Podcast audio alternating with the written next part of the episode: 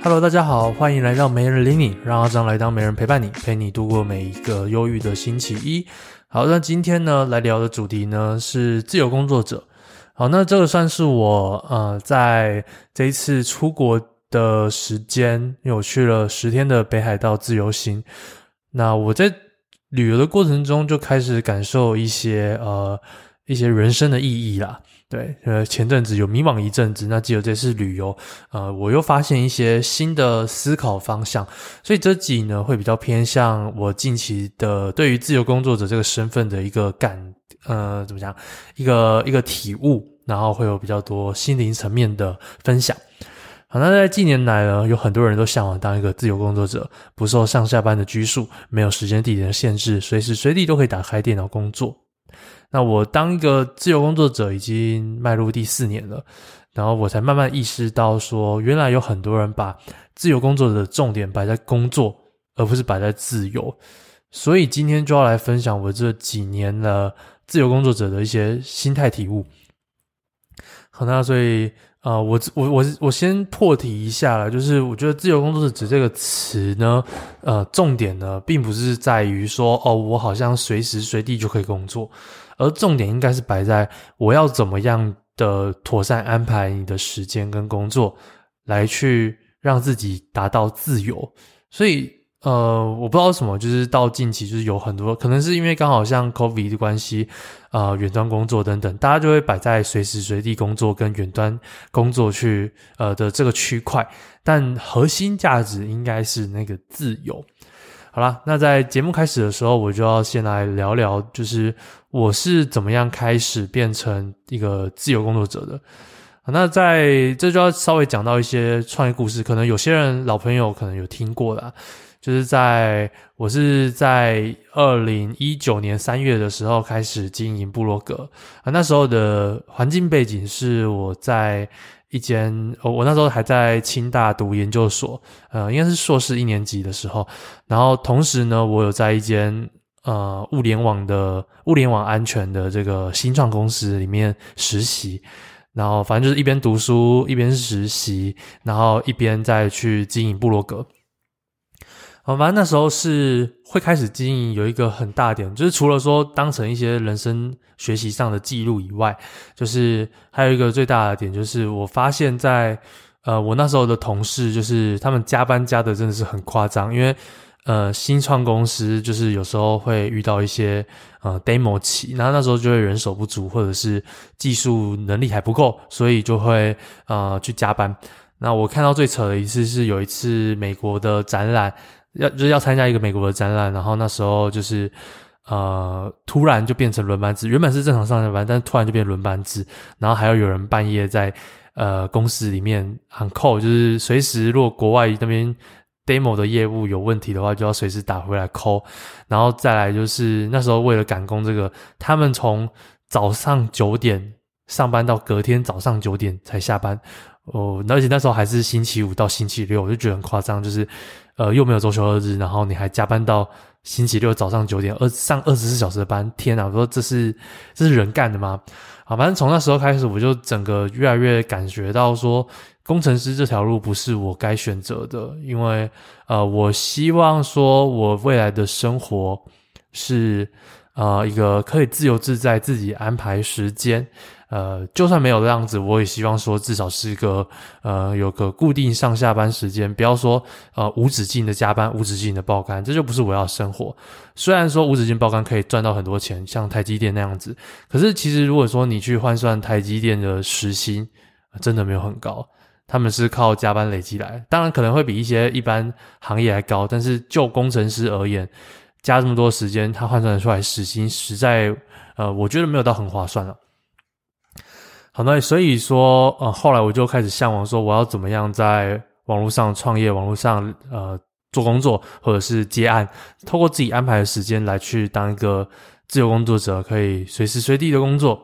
那这算是我刚开始的一个契机啦。然后后来的当然就是也很幸运的，呃，有因此而赚到一些钱，呃，包含。像是部落格本身的一些被动收入，或者是啊、我自己在帮忙架网站，或是提供自媒体的教学顾问等等，呃，有各式各样的主动收入啊。这这那个细节的部分可以去看，呃，我的书叫《打开网络就有钱》里面就有写到。好，那我们再来回来谈谈，就是今天的主轴，就是自由工作者这个这个词啊，freelancer 这个词啊。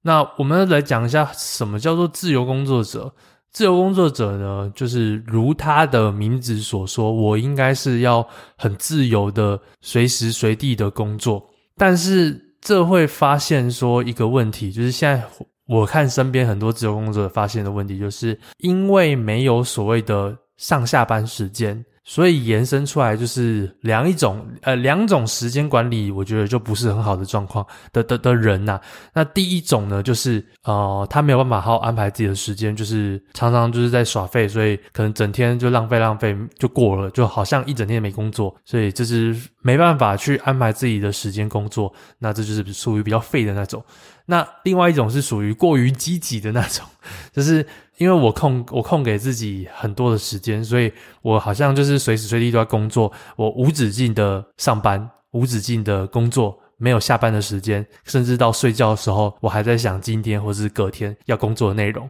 那这长久下来呢，我觉得都会产生出一些无形的压力啦，就是你为了呃，像我像我当时就是我为了不要。爆肝，我为了不要去爆肝，所以我选择放弃可能台积电，放弃呃园区的那种生活，呃，所以当当时的工时也许是一天十二小时、十四十四小时之类的。可是我自己创业，因为我想要快点打拼出更好的成绩，我想要妥善运用我每一刻时间，我可能就让我的工时到了什么十六小时、十八小时，就没有在睡觉。这是不是又是另外一种变相的爆肝？只是你在家爆肝，然后你是自愿爆肝，没有人逼你的爆肝。呃，对，反正就是刚创业初期，就是我算是过了蛮长一阵子的这样的生活啊。当然后来就是有时候就会突然就很累，然后就睡睡睡睡睡，然后就可能一直睡十五小时，就算是作息会很失调啦。哎，其实到现在我觉得也还没有到真的很好，只是说呃，我们要去思考说，到底要。怎么样去安排工作？那些工作应该是要你最精华的工作，也就是说，你今天应该是要透过你的价值。例如说，你提高你的单位价格，比如说那个时薪，你平均工作一小时可以赚的收入，当然这收入来源可能很广啦，它没有办法这么简单的像工作一样量化。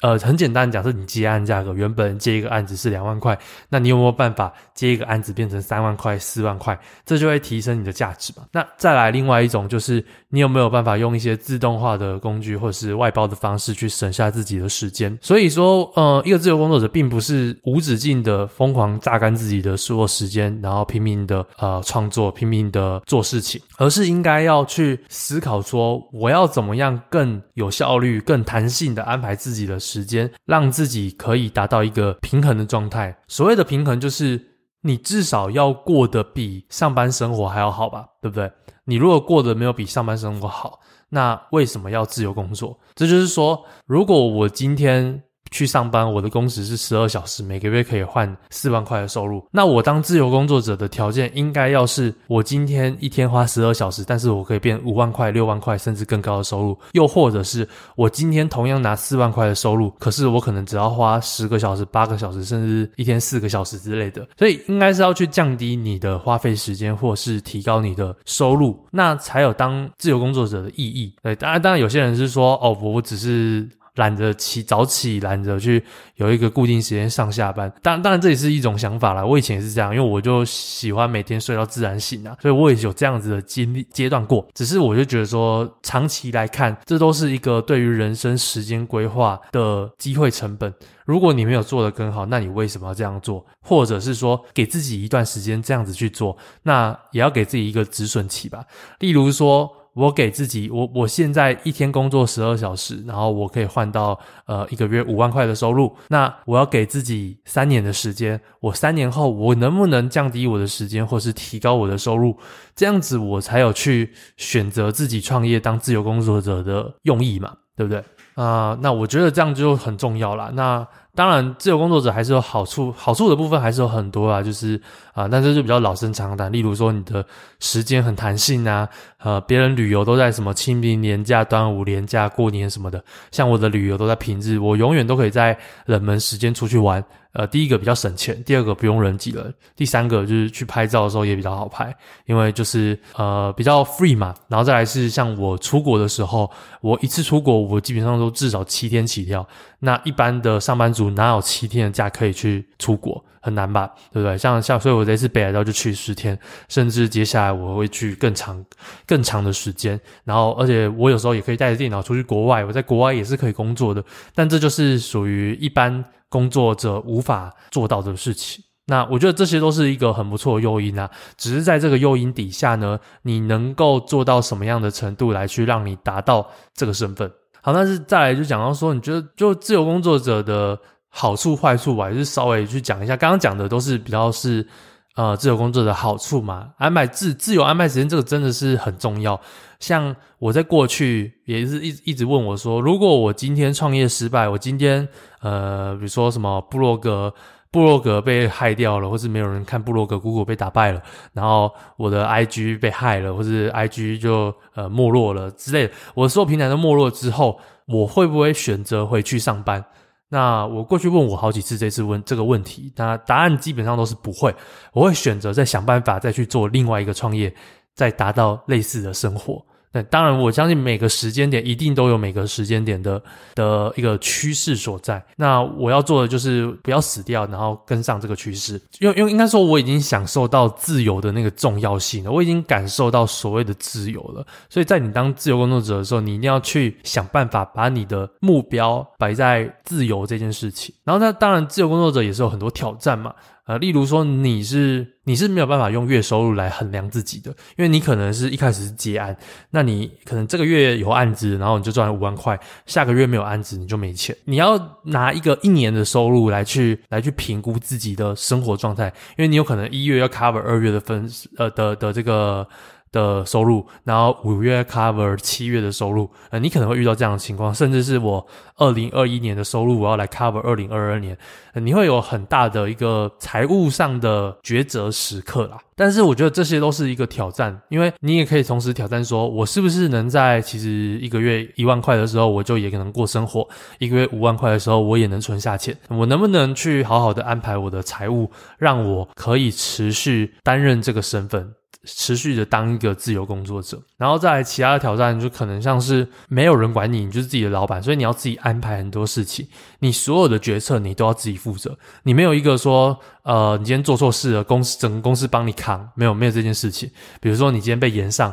那你就要自己处理，你没有任何一个人可以公司什么跳出来说交给我们法务啊，当然你可以自己去请一个律师啦，对，所以这些都是挑战。那就要，所以要不要当一个自由工作者的选择，就是说，在这个好处跟挑战之中，你选择是更倾向哪一个？你觉得好处更多，那你就挑战它；或者你觉得挑战太多太累，那你就不要去当这样的一个身份。好，所以呃，我自己会觉得说，可以大家可以去看一下呃，每周工作四小时的这本书，因为这本书真的是去讲到蛮多，有很多现在有很多人自由工作者，他一天可能工作个十小时。但是不是其中的五小时你都可以舍弃掉？因为有可能是你的前五小时在做的那件事情产值已经达标了，那你后五小时产值却只有原本五小时的产值的十分之一，那是不是你就可以把后五小时舍弃掉，来去换给你一些感受生活的时间？例如说出去玩，例如说呃拿来去拿来学习一些新的知识啊，出去走走、运动、约会。陪伴家人等等，就你你就会有更多的时间可以去安排，不用说逼着自己说，呃，好像一天只有工作四个小时就是很废，这是一个很大的迷失啊。重点应该产应该摆在说，呃，我在。这段时间我的工作的成效，我的成绩有没有做到了？我做到我这样的成绩，我理所当然就可以休息。所以这也算是呃，因为我算是我跟我女朋友一起出来做，一一起出来创业。那她就属于说，呃，我好像今天没做什么事情都在看剧，就会觉得很废。她会有这样的认知，可是我就从来不会有这样认知。我可能会呃，比如说一个礼拜我都在耍废、看动漫、出去玩什么的，跟人家交朋友、喝酒。呃，我可能会这样子。那我会这样子做，我还是会给自己一个理由，因为我可能在上个月我就已经把这个月的事情、这个月的成绩、该有的成绩就做好，或又或者是我去年的营收整个整个呃爆炸，然后可以 cover 到隔年的营收，那我就可以在隔年好好的。慢下步调来休息，安排更多的时间去让自己享受。所以我觉得这就是一个思维上的呃落差啦。我不能说谁是谁对谁错，而是我这样想会让我整个生活呃更开心一点。好了，那讲到这里，我来插播一段一个赞助广告啊。那没人理你方案赞助上线啦！想要与没人理你合作曝光吗？每天不到十元就可以加入曝光学习王方案。除了可以加入阿张的 IG 自由圈以外，还可以加入赞助者名册曝光在节目资讯栏，甚至可以获得加密脑的会员课程，帮助你在自媒体的道路上迈进一大步。只要在节目资讯栏就可以找到赞助连接。好，那这边也感谢目前已经有人赞助了。那我现在还在把那个赞助的流程整个顺。过一次，那顺完之后呢？之后你们应该是赞助，然后我就会寄信给你们说，哦，来提供你的 IG 账号，然后提供你想要曝光的赞助者名册资讯，就是你有可能有商品啊、课程啊、服务等等，你可以在我这边曝光，然后我也会让你兑换加密脑的课程。对，那这这部分我快我已经快整合好了，所以接下来就会在节目中，我会开始会念一些人的赞助。好，那再来呢？我来讲到说，我一开始对于自由工作者的一个期待，就是我我都会想象一个画面啊。对，以前都一个想象一个画面，就是我当一个自由工作者，应该是我拿着电脑，我今天拿着电脑，然后不管是打程式还是写文章等等啊，我就拿着拿着一台电脑，然后在一个。很漂亮的海滩上面，可能像是宿雾的那个海滩，呃，或者像是马尔地夫的海滩，那种非常清澈透明，然后有徐徐的海风，不会很冷，也不会很热。太热的话，电脑会爆炸。好啦，呃，我可能我就会在海边，坐在一个可能是海滩的躺椅上面，又或者是在上面的蓝骨头，然后旁边有一个香槟、红酒、白酒。然后放在旁边，然后有一些小点心，我随时可以吃，随时可以看着海，听着海的声音来工作啊。那这是我一个想象中的画面。然后我可能通过这样的，我就坐在一个海边，然后简单工作一下，我就把我这个月或是今天的收入的目标达到了。那我就觉得说很棒，我就可以。呃，很享受这件事情，然后再来就是离开海滩之后，我因为我这是我的可能一天早上，我就是吹吹风工作。那再来呢，我就会去呃外面去寻找一些当地的美食，它不一定是在台湾，可能是在任何一个国家去寻找一些美食，然后享受它，然后接着再去附近的一些不管是山上啊、海边啊，或者是一些民俗文化的区域啊，去那边走走看看，然后认识当地的。人，然后再来晚上回家，就是轻松的洗个澡，甚至可以泡个温泉、按个摩，然后再看个电视、看个 Netflix，然后去为我的一天做个结束。呃，我我曾经想象的一个一个自由工作者的一个画面是这样，我就来 描述给你听。那当然，这中间会有 会牵扯到很多现实上会。呃，不这么理想的，比如说，我想说，在海边太热，然后你的电脑整个晒到很烫，又或者是在海边那个一堆小孩那边跑来跑去，你根本没有办法专心工作，要不然就是工作到一半发现没电，然后又发现海滩没办法给你充电，然后有很多呃实际现实上跟幻想中的差异啦。不过就是我觉得很重要，就是你想象一个。你当自由工作者的一个理想的样貌，有些人可能是喜欢在山间别野，每天去踏青，什么赤脚走路，然后可以在山中小屋喝着茶，喝喝着咖啡，然后在那边工作。可能每个人想象的不同，可是想象这个画面会让你在做很多事情更有动力，因为我会想到说，我今天做这件事情，我是为了可以达到这样的一个目标而前进。好，然后再来就是来讲到说。呃，我近期关于我去北海道之后的一个体悟啦，就是在我前阵子遇到的困境，就是说我好像可以做很多事情，我好像很多路可以走，但我不知道走哪一条路是正确的。因为在前一阵子，可能去年，我觉得在创业上面，我可能有做一些考量不够周全的路啦，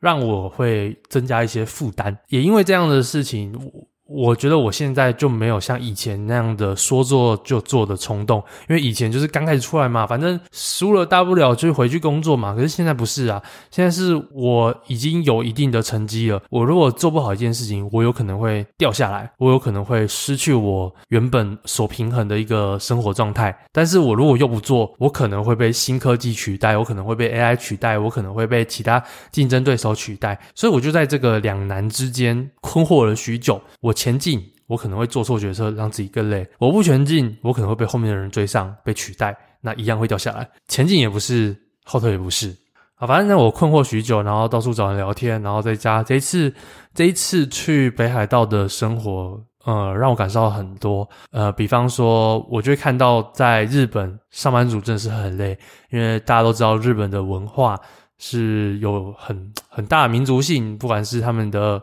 在工作上面阶层上的差异，或者是他们男女关系之间的一个也会有地位的落差、上下的落差，还有每个对很多人都要感受到很尊敬。我就觉得，哦，就是那边很累，但是反而在那群累的人当中，就是因为我去外面走走，然后感受到他们那种下班后在居酒屋好好舒压，那边喝闷酒。呃，或者是呃，下班后还要跟上司应酬的那个样子，然后我就发现说，哇，原来我是这么自由自在的，我没有这样的一个阶层压力，我没有这样的一个呃需要对谁毕恭毕敬的需求，我要做的只是让我的生活可以维持下去，让我可以好好的体会生活就好。所以也因为这样子，我就会我就更去觉得说，哇，我现在这样的自由身份、自由工作者的身份真的是很棒，尤其是我有自由。他们没有，他们有时候晚上十一点多还在坐电车，每个超疲惫，甚至拉着手把在那边睡觉的都有。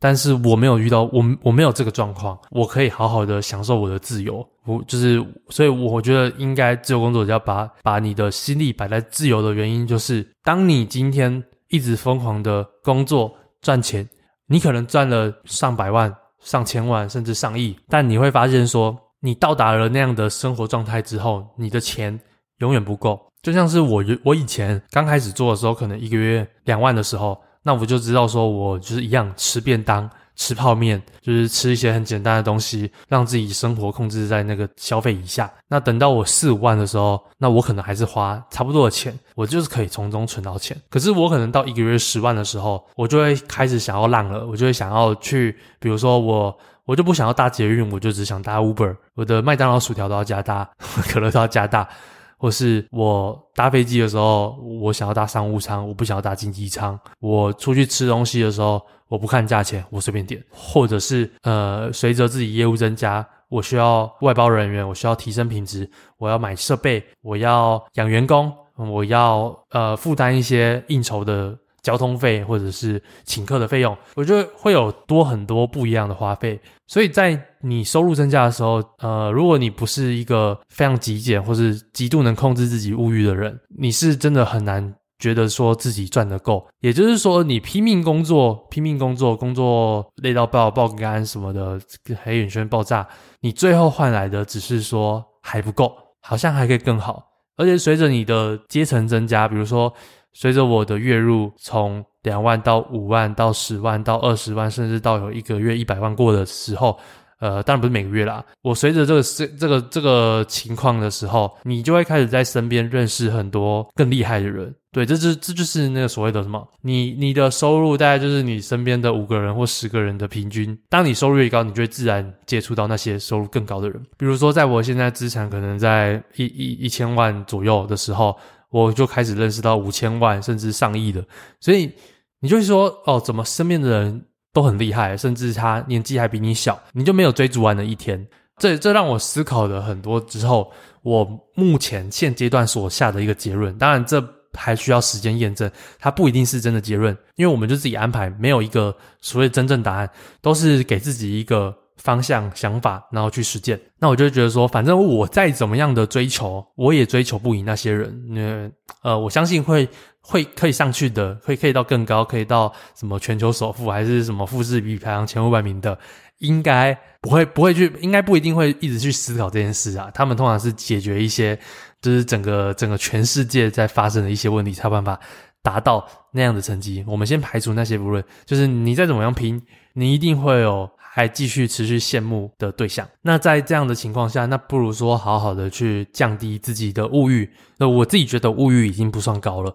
因为我没事不太会一直去疯狂买名牌。呃，我顶多就是吃的比较好，或者是去旅行的时候比较好，但我不会在那边买买一堆奢侈品啊，买一堆奢侈品就不是我的作风。可是，在这样的情况下，我还是觉得我很不够，就是赚的不够，然后就要一直拼命的去做。好，那在这样的情况下呢，我就开始再去思考过去，然后我过去想要的生活，其实是一个可能是数位游牧，可能是出去旅居，在不同国家都可以在那边随时随地工作，然后工作的之余，我还有很多时间可以去在那边玩，在那边娱乐，或者是在那边认识当地人、学习语言等等，我会有这样的想法。但是我我一直我我过去一直把这件事情。放在我要存了一笔钱之后，我才能去实践。例如说，我可能要存到了呃，可能五百万、一千万的。可动用资金把这笔钱花去环游世界之类，我过去会一直这样想，所以我当初给自己的目标是所谓的什么三十岁退休，我就要在那前面努力的存股赚被动收入，或者是存加密货币等等，我就要一直去投资，让自己创造现金流，然后在三十岁的时候就是不用工作，我也可以有一个稳定的东西。但事实上是并没有这样的这么好看的事情，尤其像是近期什么事情发生都不奇怪啊，交易所倒掉。银行倒掉，然后政府一直升息，你的币值越来越 币币值越来越下降，通膨暴增等等，所以它会造成很多无法预料到的事情。所以比起这样子，我就在想说，我是不是干脆把未来规划的生活拉到前面，就是我不要给自己定一个所谓的退休年龄，而是我每年都可以退休。比如说我上半年工作，下半年退休。比如说。我早上工作，我下午退休。比如说，我星期一二三四工作，我五六日退休。我会去这样子思考，就是不要给自己设定一个结束，而是给自己设定一个这件事情让我感到很有趣、很兴奋，我想去做。而为了做这件事情，我需要达到什么样的程度？那这个都是在每周工作四小时里面去讲到的。我觉得他他这边讲到的真的很好，自由工作者是一定要去看的。也因为这样子啊，然后我们这次去。旅游的时候就觉得说好像待不够，好像还想在这边生活更久，因为十天好不容易习惯了那边当地的一些民俗风情，我就要回来了。更别说呃五天，我相信就是晃一晃过一下，很快就忘记，就没有让我感受到所谓的深刻的印象，或者是真的认识很认识他们。所以我我们就我现在跟我女朋友就计划说，可能会在八月的时候去开始旅居。那旅居可能就是。呃，去一个签证的到期，比如说三个月，或者是延签啊，或者是到期完过去哪里再过去，就是会去做一个这样的尝试，看看我到底是不是能够提早达成我一个人生的清单。当然，它不，它不并不一定叫做环游世界啊。可是我可以去逐步的认识世界各国，在每一个地区生活，不要把自己绑在台湾。就像是你如果把自己绑在台湾，然后你就会发现说你浑浑噩噩，不是浑浑噩噩，就是你在努力认真打拼，好像也很难买到房，尤其是北部人，你北部随便买一间房可以堪用的就要两三千万起跳。这样的情况下，其实你可以去泰国花个几百万，你可以买一个别墅，可能还有游泳池。你可以去土耳其买一个面地中海、面爱琴海的别墅。你可以去葡萄牙，嗯，有一个不错的空间。那就是你，你就会发现说，其实你的收入是很够的，只是你要不要选择说，拿你的这些收入去一个相对比较没有呃花费这么高的地区生活。呃，例如说，我是赚着美金。过台湾的生活，我是赚着台币过东南亚的生活。你如果这样想的话，你如果这样去做的话，就会发现说，哦，你又多了很多选择，不要不用把自己困在一个地方，不用在台湾一定要买车买房，而是可以先去体验这样生活，最后决定说，哦，我可以有更多选择，我可以怎么样做？呃，我不一定说我一定要每个月在台湾负担房租，像我现在在桃园的房租是两万六三房。那我我两万六，我选择去泰国，我可能两万六，我可以租一个更好的空间，或者是我可以把我的租金降到一万多，然后我在泰国我的生活日常就有更多的更多的地方可以使用，加上那边物价比较便宜，呃，用这样的思考逻辑，然后你就会发现说，哦，其实你只要赚得够，然后可以 cover 掉你的花费，你就可以去享受你的生活，享受你的自由。那所以这就是我算是我接下来想要尝试看看，能不能在这样的情况下达到一个平衡。我可能去三个月的泰国，接着我去三个月的巴厘岛，再去三个月的呃菲律宾，三个月的印尼，再回。啊、呃，泰国，然后慢慢的，或者慢慢的开始往中亚，然后是到什么欧洲之类的，我就开始去不同国家去执行这样的事情。那当然，你去美国或是去一些物价更高的地方，你就会发现，呃，你可能赚的不够啦，毕竟你不是赚那边的钱。但是你可以先选择去一些东南亚地区，这就是一个很不错的考量方式。好了，那最后呢，就来分享一下。呃，对于新手自由工作者的一些建议啦，跟资源，就是到底要怎么样当开始当个自由工作者？我觉得首先呢，就是你要先知道说你到底会什么，你可以提供什么样的服务，你有什么样的专业，或者是你有找到什么缺口，不管是从你家人上面，比如说你爸妈是一个什么专业。或者你爸妈有生意，又或者是说你自己读的科系，你自己会什么样的技能？你可以先尝试看看，去接案，能不能在网络上，比如说，呃，我在脸书上帮一些朋友做做设计。假设你是设计科毕业的，我去帮忙做设计，或者我帮忙做一些社群贴文，慢慢的累积累积一些成绩，接着到一些外包社团去找看看有没有人在争这样的人，我可以去帮他跟，我可以去帮他长期工作，我可以外包以案计费。那你就可以开始尝试说，哦，原来我不我不只可以透过工作来去赚取收入，就是在在一个公司工作，我可以去帮人，人跟人之间的服务，或是你可以对另外一间企业工作，你不要把自己绑死，然后开始去体会这件事情。先用一些下班时间之后，你就可以尝试说，要不要换一些工作，换成呃，可能是更弹性一点的兼职啊，打工啊。然后比如说，你可以接案一个月收入是一万块，打工收入一个月是两万块，那还是维持一个三万块一个低标的水准。再来，你就可以去慢慢的去增加一些你的，不管是接案的单位报价啊，或者是说开始去做自媒体，然后创造一些复利效应的被动收入、被动流量，或者是创造一些业配合作的机会。那这样子，你就可以去，呃，我觉得算是算是对一般人。最容易转跳到自由工作者的方式啊，就是要么是自媒体，要么是结案。对，所以这是我的一个小建议啊。那如果说要架网站的话，就可以去看我的之前整理的呃站长之路，或是多看看我的部落格，或是到加密脑学习，或者赞助没人理你，多听没人理你等等，你有很多方式可以让你去开始执行这件事情。好了，那这一集就讲了蛮多的内心话的。那也感谢今天的收听。如果有任何问题，都可以在 Apple Podcast 留下五星评论跟你的问题，我就会挑选几后在之后回答你的问题哦。好，那就这样子，拜拜。